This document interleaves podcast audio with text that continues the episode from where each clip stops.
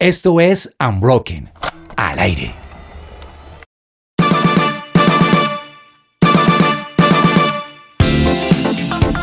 Hola a todos nuestros Unbroken, gracias por conectarse una vez más con nosotros y pues tal vez estén camino a su casa, camino a la universidad, tal vez están de paseo y no se pueden despegar de conectarse con nosotros.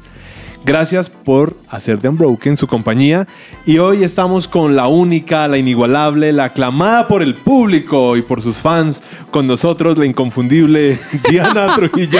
Pedro, gracias por invitarme. Casi que no. ¿Qué? No, no. Lo que pasa es que cuando estamos los dos es porque hay invitado y porque hay tema top. Así es, ¿cierto? así es. Gracias por eh, invitarnos los dos.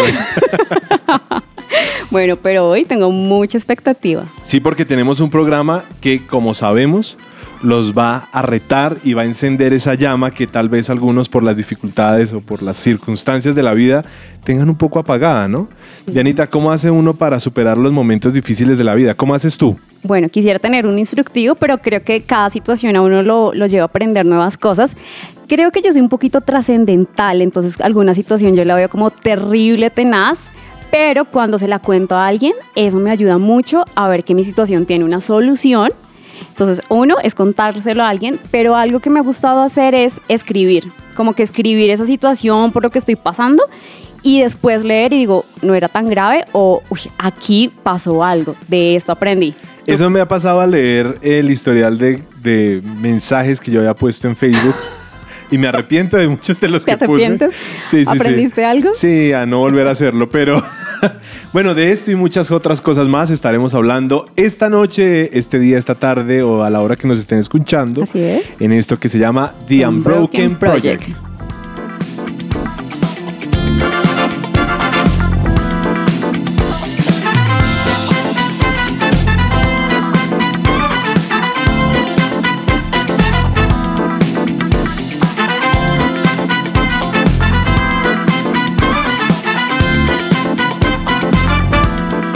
Su presencia radio. Y para todos nuestros oyentes tenemos una súper, súper sorpresa. Y es que hoy está con nosotros Christy Müller. Pero para introducirla mejor y con esa voz sonora está Diana Trujillo.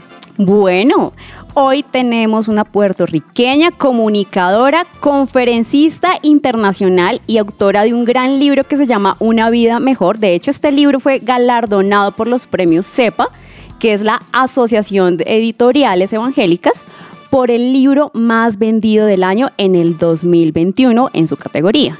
Christy es una de las voces más queridas en la radio, por eso la tenemos aquí y ha ganado gran prominencia internacional por su participación en programas de televisión como Despierta América de Univisión. Pero que mejor que ella nos cuente un poco más de su experiencia en la radio, de su experiencia como comunicadora. Cristi, bienvenida a su presencia radio. Saludos, buenas noches, Dianita, buenas noches, Pedro. Qué alegría poder tocar suelo bogoteño. ¿Bogoteño está bien que diga?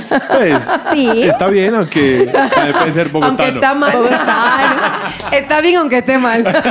sí, sí, sí. Hoy todo se vale. ¿eh? Qué alegría poder compartir con ustedes, máxime para un tema tan importante y a toda su audiencia linda. Bueno, un placer poder compartir con ustedes. ¿Cómo te ha recibido Colombia? Hermoso, hermoso. Desde, casi me tiraron de un avión para un evento, pero desde ese momento súper linda la gente, los jóvenes, los adolescentes, los adultos. Estuvimos en Jericó Color Fest Sí. y fue bien lindo porque aunque es una feria que todo el mundo puede realmente estar donde quiera estar, en el momento de comenzar a hablar, Rapidito la gente vino y estuvieron ahí media hora. Ellos participaron en mis dramas, ellos este, estuvieron ahí bien pendientes y la verdad es que me he sentido como en casa. Ay, qué bueno. Además que esta visita es especial, ¿no? No es porque hay unas vacaciones o un tiempo de trabajo, voy a visitar un par de medios, sino que tiene un propósito muy especial y de eso es lo que vamos a hablar. Creo que el título de este episodio, ya de pronto algunos lo, lo pudieron ver, pero vamos a hablar de una experiencia que ha marcado este tiempo y es tu libro. Entonces, Sí, cuéntanos un poco por qué estás aquí en Colombia. Aparte de haber participado en el evento del Jericó Color Fest, Ajá. cuéntanos un poco por qué estás aquí. Pues mira, Pedro, Diana, eh, vine a compartir algo que me ha hecho bien a mí. En momentos difíciles, ¿verdad? De dolor. Sabes que desde que nosotros nacemos hasta que nos vamos, atravesamos muchos momentos de dolor. Y tienen diferentes nombres, ¿verdad? A veces el rechazo crea mucho dolor, a veces la muerte de alguien que uno ama, a veces o ambientes de trabajo hostiles. La verdad es que es un sinnúmero de razones las que pueden traer dolor a nuestra vida.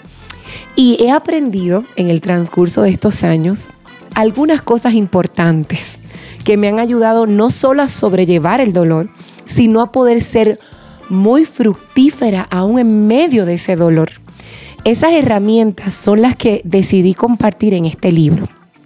Es un libro que aunque no es autobiográfico, sí comparto mucho de mis propios procesos y comparto también de todo lo que he podido aprender, ¿verdad? Yo estudié neurociencia, hay neurociencia. Eh, estudié maestría en consejería pastoral, hay, es bíblico, pero full. Este, invité también a compañeros míos psicólogos y tanatólogos, porque es que estos procesos se deben de vivir con conocimiento. Entonces, pues mi anhelo es poder compartir con los colombianos que no importa el momento de dolor que pasemos, nosotros digamos, ¿sabes qué? Yo continué dando fruto. ¿Y en qué momento de tu vida estabas cuando nació esa idea de escribir sobre este tema?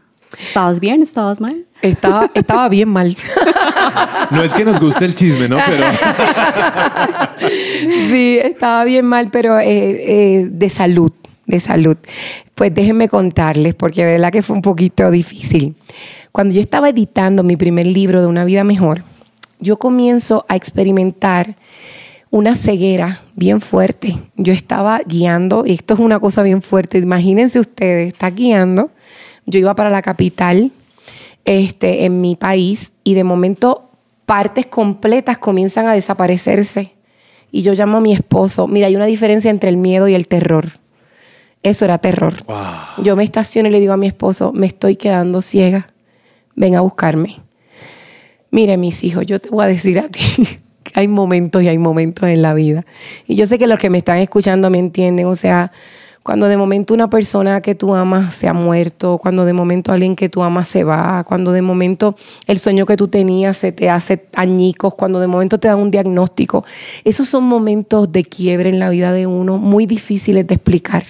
Momentos donde llega el miedo, momentos donde uno dice, Dios mío, ¿y ahora qué va a hacer de mí? Incluso, ¿dónde estás? Es como un sueño, es como una pesadilla, ¿verdad? Y entonces me hospitalizan inmediatamente porque piensan que tengo un tumor en la pituitaria que está apretando el nervio óptico o que tengo una esclerosis múltiple. Y entonces anteriormente en mi vida ya yo había tenido unos episodios, pero no eran tan graves y tampoco tan largos.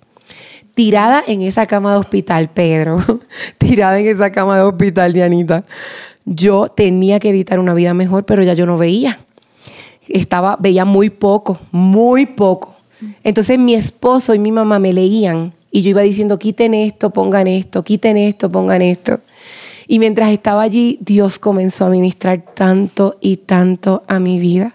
Y yo nada más pensaba en Pablo, que Pablo no nos escribió las cartas mis hijos desde unas gradas mientras todo el mundo hacía fila para ir a verlo y, que le filmara. No, él estaba en un calabozo, él estaba lleno de heridas, él tenía miedo, él tenía hambre. Y entonces en el momento peor de Pablo, él da su mejor fruto, que es la, oye, son las cartas que hoy componen la palabra. Y eso tú lo ves todo el tiempo. O sea, mira a Jesús. Jesús da frutos durante sus tres años, pero es en, en el peor momento de su vida, que fue en la cruz, donde Él da su mejor fruto. Yo quisiera que nosotros pudiésemos internalizar esto. O sea, estamos hablando de que yo puedo dar buenos frutos en mi vida, pero hay una posibilidad que en el peor momento de mi vida yo llegue a dar mi mejor fruto. Y eso fue lo que Dios comenzó a ministrarme. Yo salgo del hospital sin un diagnóstico claro. Tuve que contratar a una muchacha para terminar de que me pasara las ediciones de mi libro y luego este libro se convierte en el más vendido del 2021. Entonces, ah. en mi peor momento, yo doy mi mejor fruto hasta ese momento en mi vida. O sea, nunca había llegado tanto mi fruto hasta el peor momento de mi vida. Entonces ahí es que Dios me dice, en la oscuridad resplandecerás. Y el Señor me empieza a guiar a escribir todos los eventos que yo estoy pasando con Él, porque cada día era una pesadilla y cada día era un encuentro con Dios. ¿Ves? Porque es que tú sigues en el calabozo, pero Dios te está sosteniendo.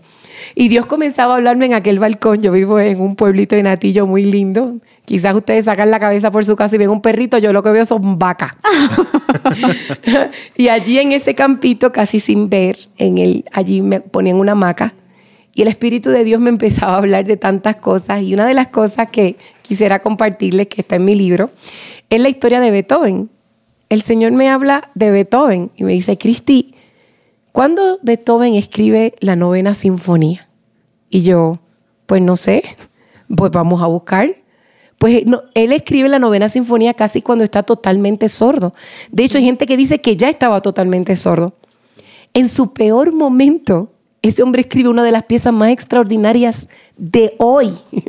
Entonces, la gente espera que tú des tu mejor fruto cuando tú estás en salud, pero tú puedes dar tu mejor fruto en la enfermedad. La gente espera que tú des tu mejor fruto cuando te vaya bien en el matrimonio, pero Dios te dice, yo, tú puedes dar tu mejor fruto aún en medio de la pérdida, del divorcio, del dolor. La gente espera que tú des tu mejor fruto cuando todo el mundo te quiera y tenga muchos followers, pero no cuando todo el mundo te rechaza y tú te sientas solo. Y Dios te dice, yo puedo hacer que en tu peor momento tú des tu mejor fruto. Y, de hecho es tremendo porque estamos en un momento en el que la sociedad dice, eh, mejor dicho, las redes sociales pintan que todo está bonito y solamente compartimos cosas súper agradables y tal vez la nueva cara de la depresión son sonrisas en Instagram y, tristeza en, lo privado. Mm. Entonces, mm. Me, me gusta mucho que el libro también pues habla de experiencias personales porque eso nos conecta directamente con Cristi. De hecho, yo empecé a leer este, este nuevo yo libro. Sabía que Diana no se iba a poder contener. y, y, es muy chévere porque varias historias que nos acabas de contar, eh, el tema médico, lo de Beethoven, sale en, en, uno de, de, los capítulos. Y me parece muy chévere. No hay forma de no sentirse identificado en algún momento en algún capítulo. Total, total. Entonces, eso es un spoiler, ¿no? Eso es un spoiler de lo que van a encontrar. Otro spoiler. Sí. Puedo ser hombre o, mujer y igual me voy a sentir identificada al leer el libro. Total, porque es un devocional. Y de eso quiero preguntarte es, ¿por qué hablar de este tema, de esos momentos difíciles, en una forma que sea devocional? Tú sabes, Diana, que de, todas las preguntas, esas son de las preguntas más inteligentes y más intencionales. Y te voy a explicar por qué. Por eso tenemos a Diana. Este Exacto, definitivamente. tú sabes, cuando uno tiene un libro normal, o sea, una literatura que tú puedes leerlo a tu paso, es porque tú realmente no estás tomándolo como una herramienta de transformación, sino que lo estás tomando, a mí que me encanta la literatura, yo me puedo leer una novela de 500 páginas en cuatro días pero yo no lo estoy utilizando para mi transformación. Lo estoy usando como entretenimiento o como, sí, para educarme. Pero cuando tú estás en momentos de dolor, tú necesitas ir un día a la vez porque tú te estás muriendo. Tú estás triste tú sientes que no puedes sobrepasar este momento.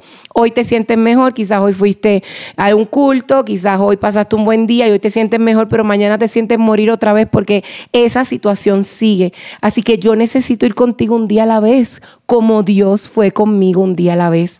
Por eso yo le digo a todo el mundo, tienes que leerlo un día a la vez, porque cada día tú vas a tener la porción que necesitas. Además, que todos los días yo te voy a dar un hábito nuevo que tienes que incorporar a tu vida. Al final del mes, tú vas a tener nuevos hábitos que me van a haber ayudado a mí a hacer neuroplasticidad, que es muy importante para salir de la depresión y la ansiedad, para tener nuevas técnicas de cómo yo voy a manejar mis pensamientos y también nuevos hábitos en mi relación con Dios.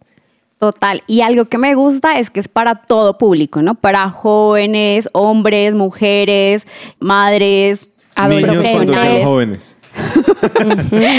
Esas preguntas inteligentes. Pero cuéntanos eso, o sea, ¿cómo te ha ido, cómo te ha recibido la gente con el libro al al ser eh, un público tan amplio. Tan extenso. Fíjate, lo que pasa es que uno se va sorprendiendo en la vida, Diana, porque, por ejemplo, cuando yo escribí Una vida mejor, yo escribí Una vida mejor para jóvenes adultos y adultos. Y de momento, un montón de adolescentes y jovencitos estaban comprando el libro. Y yo dije, adiós. Esto es más amplio de lo que yo hubiera pensado porque tú tienes una idea, pero quizás tu estilo de escritura llega a un público más amplio del que tú pensabas. De hecho, como comunicadora, yo, ¿verdad? Yo tengo que llegar a todo público. Entonces, lo que hicimos es que en este nuevo libro, que eso lo vamos a discutir más adelante, eh, incorporamos otros elementos para también llegar, a un público más joven. Así que eh, yo creo que todas las historias que tenemos, esto es un libro bien, bien divertido de leer, bien, porque tú encuentras historias en cada devocional historias con las que tú te puedes relacionar. No es como sentarte a leer conocimiento, no. Es realmente vamos a compartir, te vas, como decía Pedro ahorita, te vas a identificar, pero no solamente te vas a identificar, sino que vas a encontrar la solución de lo que estás enfrentando en cada historia. Una frase que hayas rescatado de este tesoro. No fuiste creado para vivir en oscuridad, pero Dios puede usar la oscuridad para hacerte resplandecer como nunca lo has hecho. No se desconecten, esto es The Unbroken Project.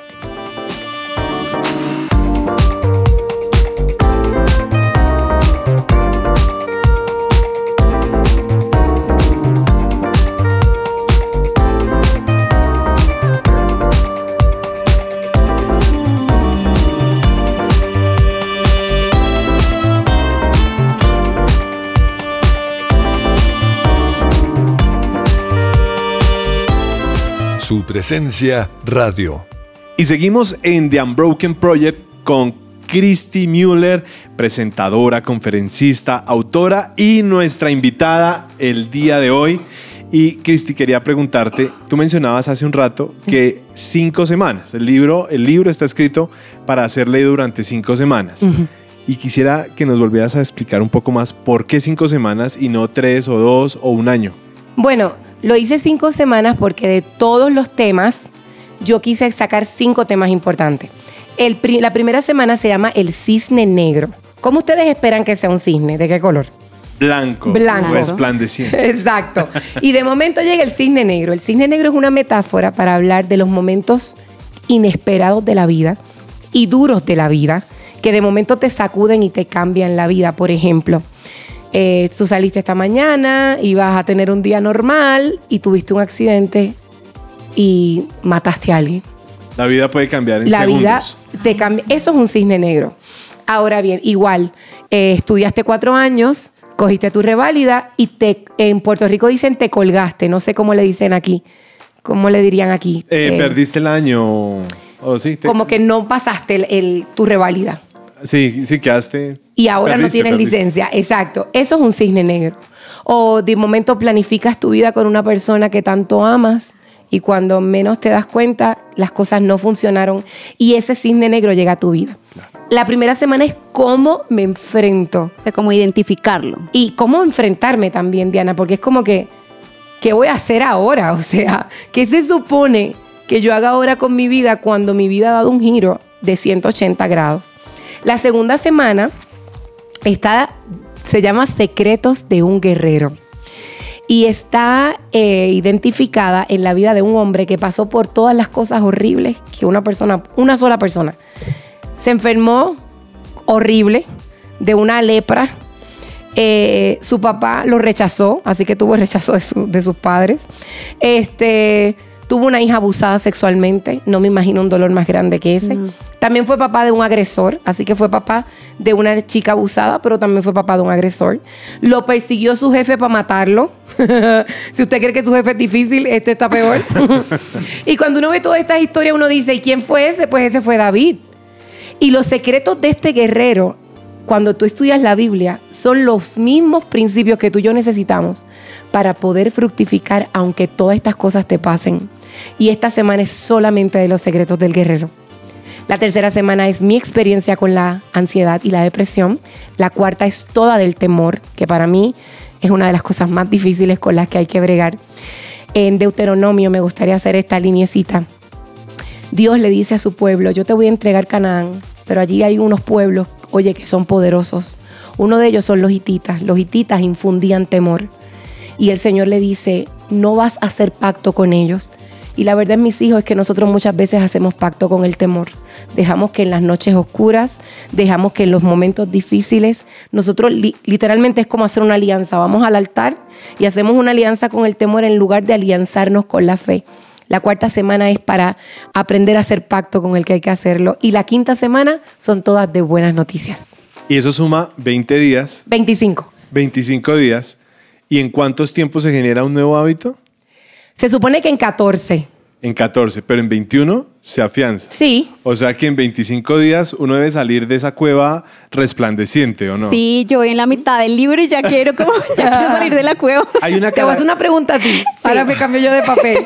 ¿Estás haciendo los hábitos de vida? Por ejemplo, hiciste las 10 cartas. Sí, sí, sí. Eh, No he recibido me la gusta- mía. me gusta eh, esas cosas prácticas que hay, el hecho de pensar, eh, tengo que pensar en, en el hábito del sueño, por ejemplo, las horas de sueño, cómo estoy durmiendo, el hacer ejercicio, esos tips tan prácticos del día a día, me parece muy chévere para cerrar cada capítulo. Y tú sabes que, Diana, obviamente por, porque el libro tiene que tener cierto número de páginas, no puedo explicar a cabalidad por qué cada hábito, pero cada hábito es tan importante. Por ejemplo, el, algo tan sencillo como tomar probióticos. La serotonina que hay en tu estómago es la misma serotonina que hay en el cerebro. Cuando tú balanceas, por eso los psiquiatras le llaman el segundo cerebro. E incluso hay psiquiatras que dicen que el antidepresivo por excelencia van a ser los probióticos. ¡Wow! Por favor. Y hay muchas cosas que quizás tú vas a ver en el libro que tú dices, ¿y por qué esto es relevante? Confía en mí, es relevante. El, por ejemplo, eh, el crear un nuevo, hacer algo nuevo, una actividad nueva, donde haya aprendizaje, eso crea neuroplasticidad. Y la neuroplasticidad me ayuda a todo lo que tiene que ver con mejorar el cómo yo me siento. Entonces, tienes que hacer todo lo que te estoy enseñando porque si no, no avanzamos. Y, y sabes que es impresionante que no solamente tiene tips, tiene hábitos de vida, sino que para, para el que nos está escuchando y dice, uy, pero es que a mí me cuesta mucho leer un libro, pues este libro es como nos gusta a los hombres. Tiene ilustraciones. Eso. Sí, sí, sí, sí, sí. Entonces, antes de ir a hablar de las ilustraciones, ¿cierto? Tenemos que hacer una pausa, ¿cierto? Sí. ¿Por qué? Porque tenemos una ñapa, ¿no? ¿Tú le dirías una ñapa? Yo le diría ñapa, que en Colombia quiere decir el extra. Exacto. El extra, Sí. o sea, un Nosotros bonus. también. O sea, Ah, este, también. sí, Ah, bien. este episodio tiene un bonus. Pues es una sorpresa. Les para voy a preguntar algo.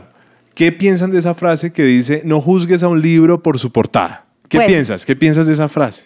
Esa frase es buenísima, porque esa frase te habla de, te habla de no tener prejuicios.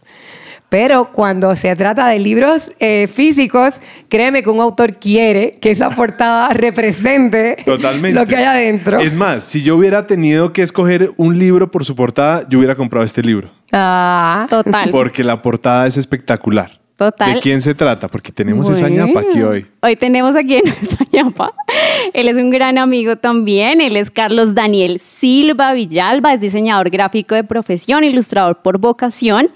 Y lo tenemos aquí porque casualmente es el encargado, es el que está detrás del diseño de este libro, En la oscuridad resplandecerás. Charlie, como yo le digo, Carlos, bienvenido. Gracias Cuando- por la invitación. Cuando lo vean en la calle le dicen Carlos, no, no, no sean tan igualados que... El Charlie solo para Diana. Sí, sí, sí. perdón si sale. ah, mentira. y Charlie, es bienvenida. colombiano. Ah. ¿Y, y se habían visto personalmente? No, No. Ah. Somos amigos, hermanos, pero es la primera vez que nos vemos. nos hicimos amigos en una semana de trasnochadas intensas prácticamente. Exacto, porque todo es virtual. Todo es virtual. Y cuando HarperCollins contrata a Carlos y realmente comenzamos a ver las ilustraciones, es maravilloso porque Carlos dibuja con el alma. Sí. O sea, no estamos hablando solamente de un artista que, que- que tiene un talento, estamos hablando de un hombre que Dios usa para dar a conocer su mensaje. Así que yo me siento muy honrada. Y si todo era por Zoom. Carlos, pero a nivel personal, ¿qué significó para usted diseñar la portada de este libro? ¿Fue, no, ya si me siento, hago un par de trazos y listo? ¿O cómo, cómo, qué significó para usted esto? No, fue algo muy interesante porque yo estaba viviendo un momento de vida donde estaba tomando la decisión de dedicarme a lo mío 100%. Entonces eso implicaba un montón de riesgos. eh, Enfrentar el temor, justamente. Literal, eh, ahí va una de nuestras historias y es que yo estaba luchando con ansiedad y temor de una manera muy fuerte en ese momento. De hecho, Cristi llegó como, ahí sí, como una ñapa, porque literal yo estaba trabajando fuerte para otro proyecto de, de la editorial, que no. eh, y en ese momento, pues de una, como que la editorial me buscó porque necesitaban un diseñador para ese momento, para trabajar en el proyecto de Cristi. Y por cosas de la vida terminé haciendo primero aún el proyecto de Christy que el otro. Y el tema del libro iba profundamente con lo que yo estaba viviendo, que es, hey, yo no puedo con esto, esto no es para mí. Y yo no había escuchado como hoy lo que dijiste acerca de el peor momento de, de la vida. Yo creo que estaba pesa- pasando uno de los momentos más duros y Ana que está en la mesa y que es mi amiga lo puede decir y corroborar, como que estaba pasando una crisis de me quiero tirar, yo no puedo más con esto, esto no es para mí. Y empecé a luchar como con muchos episodios de ansiedad y todo eso. Y el libro me agarra en un momento clave. Y es interesante lo que usted menciona, porque antes de llegar a cómo, cómo construyeron esta portada, porque muchos que nos escuchan pueden decir, no, es que tal vez los cristianos no sufren de depresión y ansiedad. O los mismos cristianos dicen, no, pero eso no debe ser, no debe ser tan fuerte en los cristianos. Y es, es impresionante que ambos hoy puedan decir, sí, y puede ser normal, pero hay una forma de salir de esto. ¿Cómo fue que llegaron finalmente al concepto de la portada del libro? Bueno, eso fue otra historia, eh, porque pues al final la portada no era algo que íbamos a trabajar juntos, sino fue una decisión como de último momento.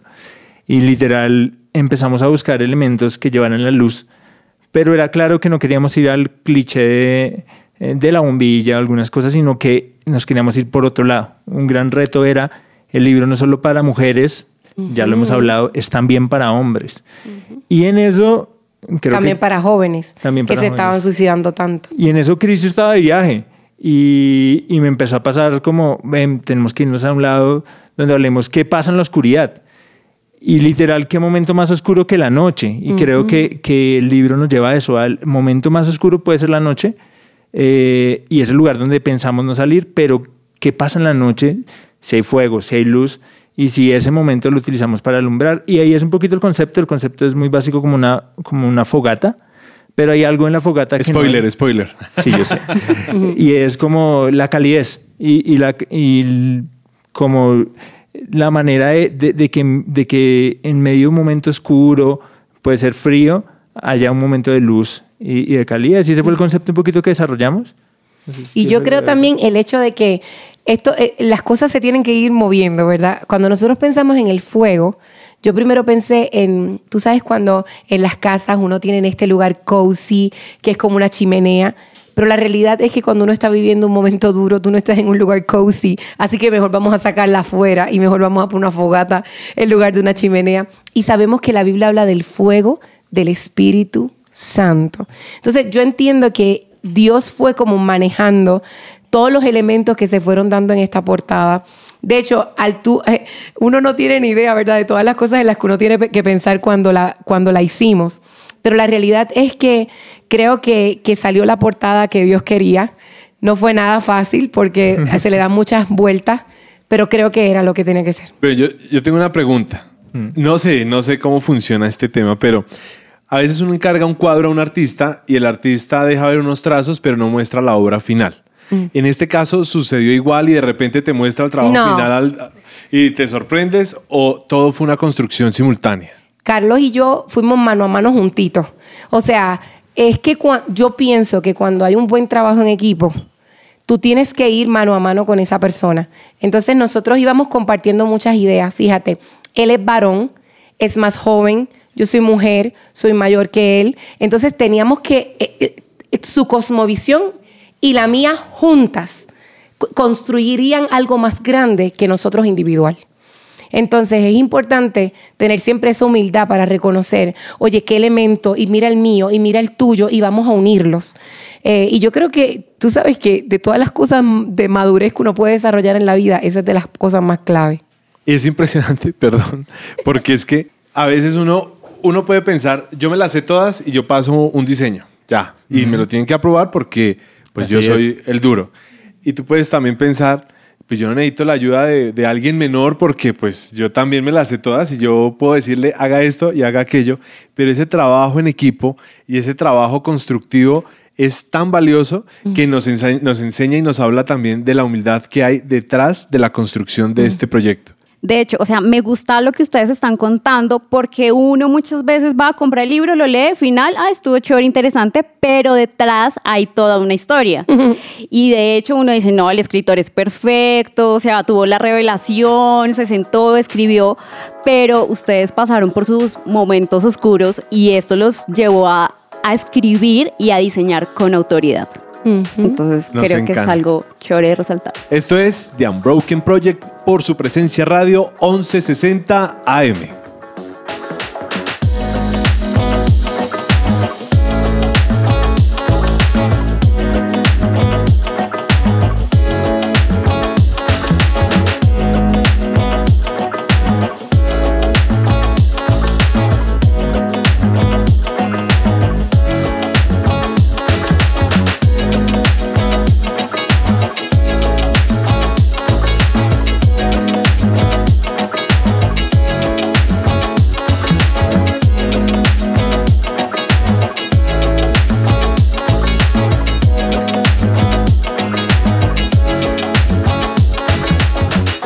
Su presencia radio te acompaña. Ahora seguimos aquí con Christy Müller y Carlos Silva hablando de cómo resplandecer en la oscuridad. Bueno, pero de eso vamos a empezar a hablar y es cómo resplandecer en la oscuridad.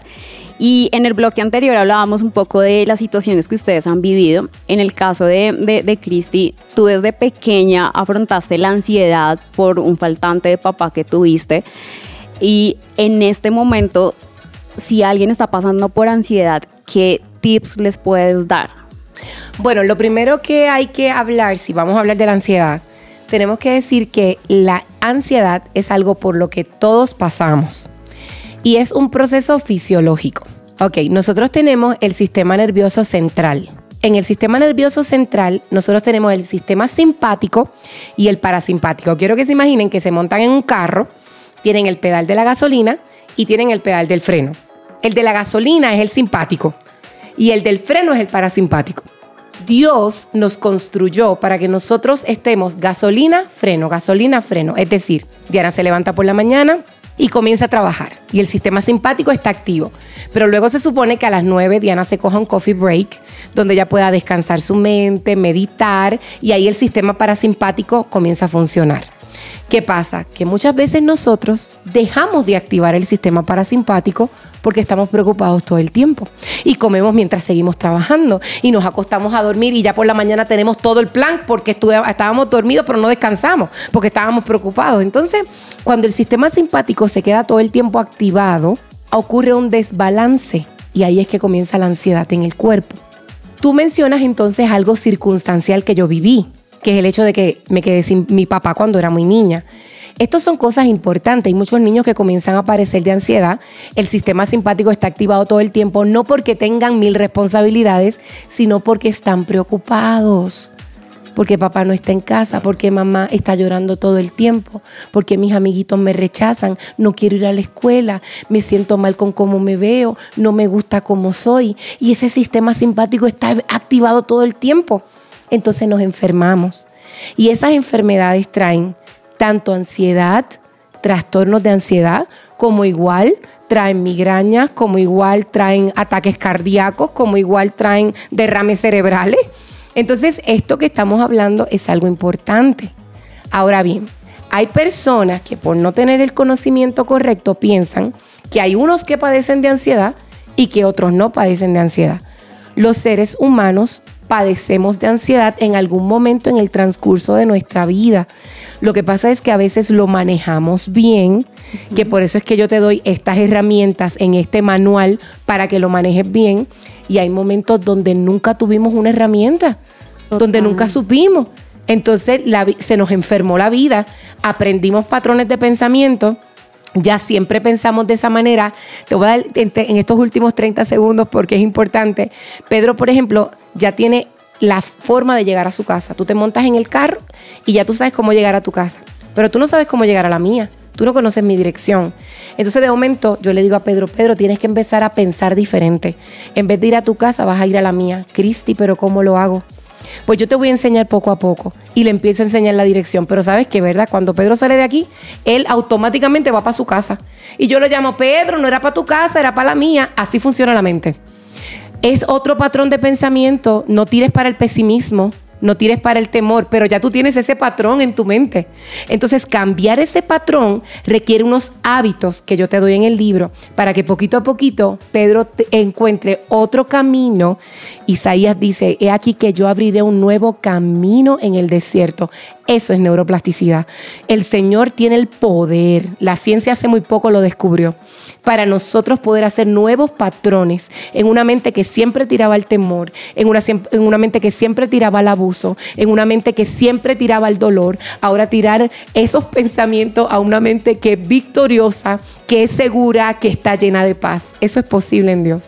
Total, y de hecho creo que una de las cosas que trajo la pandemia fue el aumento, dicen que del, casi del 25% a nivel mundial de enfermedades mentales como la ansiedad y la depresión. Y creo que a veces no es fácil reconocer de estoy sufriendo ansiedad. O hay otros que dicen tengo ansiedad, pero en realidad no es ansiedad. O depresión.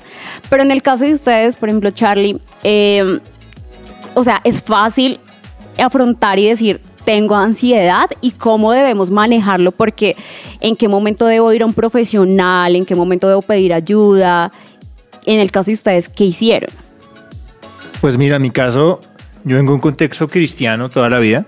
Entonces el tema de tengo estos sentimientos y pensamientos, primero es, paso por mi cabeza, estás haciendo algo mal. Estás en pecado o no estás orando lo suficiente. Y hay un montón de cosas que, con las que uno crece. Y me vi muchas veces, por ejemplo, en consejerías donde me decían, ore más, eh, no sé, pídale a Dios que le quite esos pensamientos. Y yo recuerdo mm, días de salir de orar y salir llorando diciendo, pero me siento peor, o sea, si vengo orando, ¿por qué me siento así? Y creo que a algún punto alguien me dijo, no, tú ya necesitas ir a un psicólogo. Y para mí, en mi concepto de pronto algo religioso, ir al psicólogo estaba mal. Era como reconocer que Dios no pudo conmigo. Y para mí fue un paso de humildad y de invitar a Dios a, lo que tú decías, a cambiar las maneras. De hecho, Dios me da una palabra en ese proceso que es Mateo 11, 38, y, y en ese versículo dice como, eh, ¿estás cansado, quemado de la religión? Ven conmigo, te haré descansar, te enseñaré un nuevo camino, eh, te llevaré por, por los pasos de la gracia. Y para mí fue eso, volver a empezar, empezar a aceptar otros pensamientos y entender que yo requería otras cosas. Hoy en día ha sido impresionante porque el entender eso fue como ellos lo pueden hacer de una manera, pero lo que tú decías era chévere porque yo he entendido que es como si yo me hubiera lesionado. Eh, un deportista de alto rendimiento se lesiona y tiene que aprender a recuperarse. Entonces voy a salir a correr a trotar. No, hermano, usted tiene que ir paso a paso. Entonces hay cosas que todos hacen y es normal. Diana que me conoce sabe, como que yo estoy en, en escenarios sociales y a veces estas cosas a mí antes me dan mucho, mucho temor y luchaba en muchas cosas. Yo soy líder de jóvenes y muchos escenarios salía de, de, de hablar con los jóvenes de mi grupo al baño muerto del miedo y del pánico. Y he aprendido a cómo manejar esos momentos, a, a entender que mi proceso también es algo que, que, que Dios entiende y que no me va a poner una carga más forzosa que lo que dice la palabra. No te pondré algo que no puedas cargar. Yo conozco los ritmos y los pasos que tú llevas. Entonces, para mí ha sido entender ese proceso y entender que Dios está conmigo en esos procesos. Este, y aquí te hago una pregunta ya del otro lado y es, muchos estamos rodeados de personas eh, que están pasando por ansiedad, depresión, momentos difíciles. ¿Cómo puedo ayudarlos? Creo que a veces somos un poquito inhumanos o, o insensibles y decimos, ay, tranquilo, vas a salir de esto, esto es normal. ¿Qué podemos hacer? Esa fue una de las razones por las que yo escribí este libro. Yo dije, a veces nosotros amamos tanto a la gente que nos rodea, pero no tenemos las herramientas para ayudarle. Yo creo que lo primero que hay que hacer es darle herramientas como estas, que sean herramientas donde yo no soy tu salvador. Yo te amo y pongo una herramienta para que el salvador te eduque. Lo segundo, creo que tenemos que educarnos.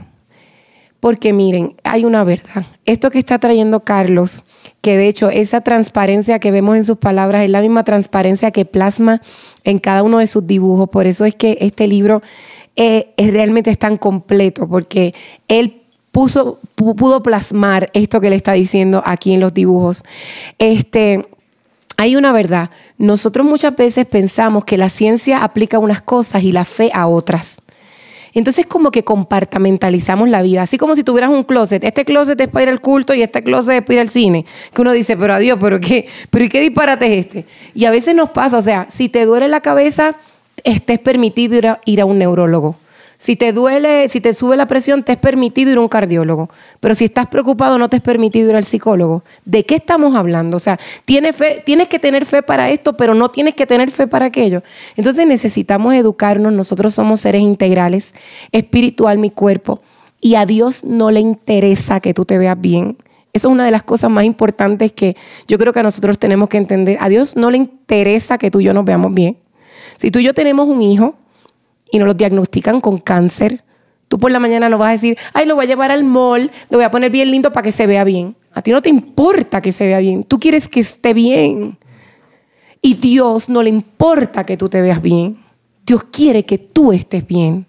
Entonces, muchas veces nosotros hemos permitido que la religión nos venda la idea de que tenemos que vernos bien. A Dios no le importa eso.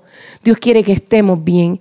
Y gracias a Él, le ha dado ciencia a los médicos también para que exploremos nuestro cuerpo como lo que somos, seres integrales, espiritual, mi cuerpo.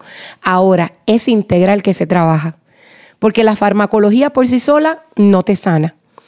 La psicología por sí sola y todas sus técnicas no te sanan. Ah, tiene que haber un complemento de Dios en el lugar donde tiene que estar, los pensamientos donde tienen que estar y la parte que tiene que ver con la química de nuestro cerebro donde tiene que estar. Esta pregunta es para el señor Charlie. para Carlitos. ¿Qué tips le podría dar a nuestros oyentes para afrontar esos momentos de ansiedad? ¿Qué le funcionó? Bueno, hay muchas cosas, ¿no? Leer mi libro. Eh, Ese es el primero. Teníamos que leer. si no hacíamos eso. No, a mí me sirvió mucho entender que en los pequeños pasos Dios estaba conmigo. Eh, yo empecé a aprender y a desaprender muchas cosas. Entonces el hecho de me levanto esta mañana y soy consciente que Dios está conmigo eh, era muy importante. El hecho de, de aceptar mis sentimientos. A mí me pasaba mucho que me sentía mal por lo que estaba sintiendo. Entonces eso es un doble ataque ahí súper fuerte. y, y, yo aprendí que no estaba mal sentir lo que estaba sintiendo. Eh, me pasaba mucho en la iglesia. Para mí entrar a este auditorio, eh, donde quedan las sedes de, de, de la radio, era muy terrible en unos momentos. Yo venía a servir a veces los domingos y me atacaba a llorar en los baños. Y me tocó aprender eh, a desaprender, como a, estoy sintiendo esto, no entiendo por qué si estoy en la iglesia, debería sentirme bien, no importa. Estoy sintiendo y voy a sentir, pero no quedarme ahí, sino entender que, que era parte de un proceso y que iba a pasar. Y, y para mí fue en, poquito a poquito atender esas cosas, en darle paso a mi salud, algo que tú dices que es muy importante, Cristi, es que a veces queremos que todo es espiritual y no lo es. Entonces yo por mis trabajos y mis cosas dormía poco, eh, tenía muy malos hábitos y por ejemplo a mí me tocó aprender a, a respirar, aún eso, ejercicios de respiración, es algo que yo nunca había hecho en la vida y me di cuenta que cuando me dan los ataques de pánico, yo tenía que aprender a respirar. Uh -huh, oxigenar el cerebro. O, por ejemplo, yo descubrí algo y es que tenía que estar presente. Y para mí algo que me ayuda a hacer eso es, yo estaba muy mal en una mañana y hoy me tomaba un jugo de naranja. Y sentir lo ácido del jugo me hacía, ay, estoy acá. Uh -huh. Entonces son cosas muy sencillas que a veces uno no lo ve necesario, pero que a mí me ayudaron en el proceso de, hey, en esas pequeñas cosas tengo que aprender a estar en mi proceso, a ser consciente y avanzar y, y, a dar pasos de fe. Y Carlos no lo ha dicho, pero a él también le ayuda mucho el arte. Eso te iba a preguntar. Porque sí. Porque, digamos, aparte de las ilustraciones que Carlos uh -huh. realizó y que están en el libro, ¿qué otras cosas, este es un spoiler, uh -huh. ¿qué otras cosas tú pides que hagan los lectores en el libro? Sí, eh, eh, lo que son las técnicas de arte. Te voy a explicar porque en una vida mejor, como era para sanidad y madurez, es mucho escribir introspección y escribir. Uh -huh. Pero en este, como estamos bregando con el dolor y las preocupaciones, utilizamos más el arte. Uh -huh. Entonces digo lo de Carlos porque la realidad es que, no sé si también la conocen, ella se llama Lu de Be Joyful, es una colombiana talentosísima también. Ella habla y da testimonio acerca de cómo ella padecía de trastornos de ansiedad muy severos y el Espíritu Santo la sana mientras ella dibuja. Entonces, la técnica del dibujo y del arte está probada psicológicamente y el Espíritu de Dios, que es el que construye nuestro cerebro y sabe cómo funcionamos, lo ha puesto a nuestra disposición. Él es un artista Así que ciertamente yo estoy segura que Carlitos cuando está en cualquier situación, si comienza a dibujar, no para trabajar, sino para soltar, ahí, ahí es que uno se da cuenta, ahí él puede dibujarse, puede poner a ese muchacho como él se siente, si está triste, si está ansioso, puede comenzar a poner como declaraciones de lo que él cree, no solo de lo que siente. Y en esa terapia, porque es una terapia, hay salud. Entonces por eso este libro tiene tanta arte. De hecho, hay algo importante y es, mi trabajo cambia después de mi crisis de ansiedad porque antes yo hablaba de cualquier cosa que veía y luego empiezo a tratar con mis pensamientos y no me los puedo guardar. A mí me pasa algo y es que cuando entro en, en algún proceso de crisis, yo escribo todo y luego cuando quiero ilustrar, voy a eso. Entonces creo que para mí ha sido un proceso de- también como de catarsis, un poquito como de sacarlo.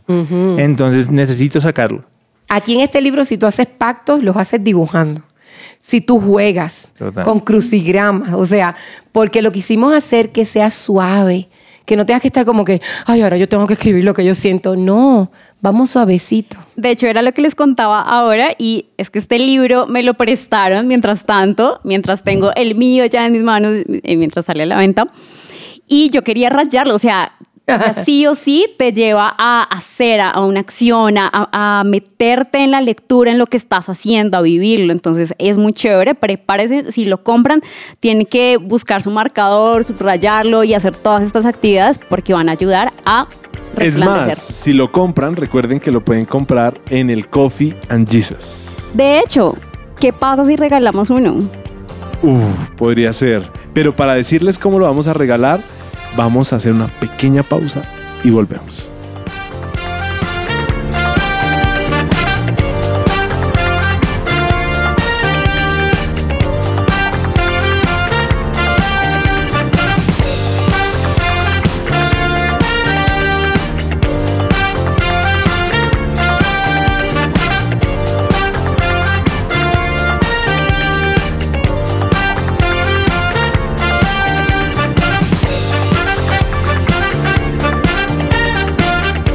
Su presencia radio.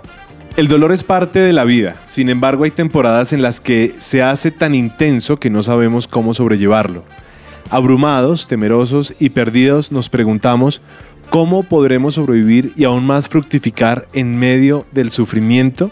Definitivamente este libro, En la oscuridad resplandecerás, es un libro que todos deberíamos tener y me recuerda un poco todo lo que hemos hablado a ese versículo que me encanta en Romanos 8:28, que dice que todas las cosas nos ayudan para bien, ¿no? Eh, en especial, bueno, dice que quienes han sido llamados conforme a su propósito, pero todos los que nos están escuchando, yo sé que Dios tiene un propósito para cada uno de nuestros oyentes y todas las cosas que están viviendo, por más oscuras que sean, pues les van a ayudar para bien, porque justamente como lo mencionaba Cristi, a veces uno está más pegado a Dios y encuentra la, mejor respuesta de Dios cuando le acaba de terminar la novia, cuando acaba de perder el parcial o la materia en la universidad, cuando está en la noche o en el momento más oscuro es cuando más puede recibir el brillo y, y el resplandor de la, de la gloria de Dios. De hecho, este tema me lleva a pensar algo que siempre he pensado y es que Dios es un reciclador.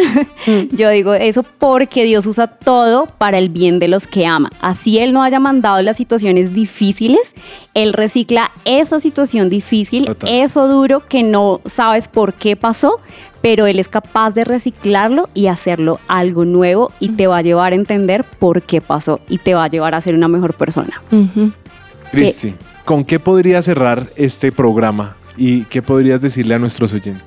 Bueno, pues como están hablando de este tema, eh, me gustaría ser bien transparente, como lo soy en mi libro. Este, creo que el dolor a mí Dios lo usó para ser una mejor persona de mí. Eh, yo creo que antes de atravesar por tantas situaciones dolorosas, estaba bien enfocada en poder este, ser una profesional exitosa. Y después de tantas situaciones dolorosas, el propósito me cambió y mi anhelo realmente era amar y ayudar a la gente porque no se puede sobrevivir si, si realmente no tenía las herramientas correctas. Así que yo creo que realmente Dios usa el dolor para convertirnos en mejores personas y para cumplir su propósito en él. Así que aprovechemos el dolor. El dolor puede ser lo mejor que nos pasa en la vida si estamos en la presencia de Dios y si somos obedientes en el proceso. Cristi, las personas que quieren eh, conocer más de ti y leer tu libro o tus libros, ¿dónde te pueden encontrar? Pues me gustaría que me acompañaras en las redes sociales, en Facebook e Instagram. Búscame como Christy Mueller. Christy se escribe con CH, Y al final. Mueller se escribe como Muller, M-U-L-L-E-R. Y hoy, para los hermanos colombianos, voy a estar regalando tres libros, así que nada más me sigues, me sigues ahí en las redes y me escribes por inbox y voy a sacar tres ganadores. Así que el libro físico, yo lo recomiendo mucho, está aquí en Coffee and Jesus, está en CLC está en Amazon. Pero si no eres de leer o si no ves o si simplemente no tienes tiempo para leer, está también en audiolibro, Wow. en Audible. Así que lo puedes bajar. Los dos libros, Una vida mejor y En la oscuridad te resplandecerás. Ambos están en audiolibro y también en digital, en Kindle. Así que espero que puedas seguirme. Si no tienes dinerito, pero también quiero decirte que si no puedes acceder, ¿verdad? Porque no puedes comprar este libro en mi canal de YouTube. Está todo gratis. Allí yo tengo de ansiedad, de depresión, de cuánta cosa. Nada más suscríbete, sígueme, escríbeme, que para mí pues, va a ser una alegría poder acompañarte en este proceso de dolor. Charlie, si quieren ver más de sus ilustraciones y de su trabajo, ¿en dónde lo pueden encontrar? Bueno, en Instagram me buscan como Fight with Love, eh, luchar con amor, que es mi lema de todo lo que he hecho. Ahí pueden ver un poco de lo que yo hago y, y pues entender un poco el universo de mi trabajo. ¿Listo? Y Anita, si nuestros oyentes quieren escuchar una y otra vez este programa, ¿dónde nos pueden escuchar? Bueno, estamos siempre en vivo los jueves a las 8. Este programa sale por su presencia radio, pero si usted se lo perdió, puede buscarnos por Spotify, supresenciaradio.com y Deezer, Sí. Apple Music y todas las plataformas eh, digitales de, de música. Por favor, comparta este programa, este tema y compre este fabuloso libro. Charlie, Cristi, muchas gracias por habernos acompañado, Sí. gracias por haber hecho parte de esta mesa de Unbroken. Esperamos, Gracias. esperamos poder volverte a entrevistar y hablar de alguno de los otros temas que también dominas mucho. Lo mismo con Charlie, que esperamos próximamente tenerlo nuevamente con nosotros. Gracias. Esas invitaciones. Claro que sí, gracias, bienvenidos. gracias a ambos. Y recuerden, en la oscuridad. Resplandecerás. Recuerden, esto fue The Unbroken Project por los 1160M, su presencia radio y su presencia radio.com.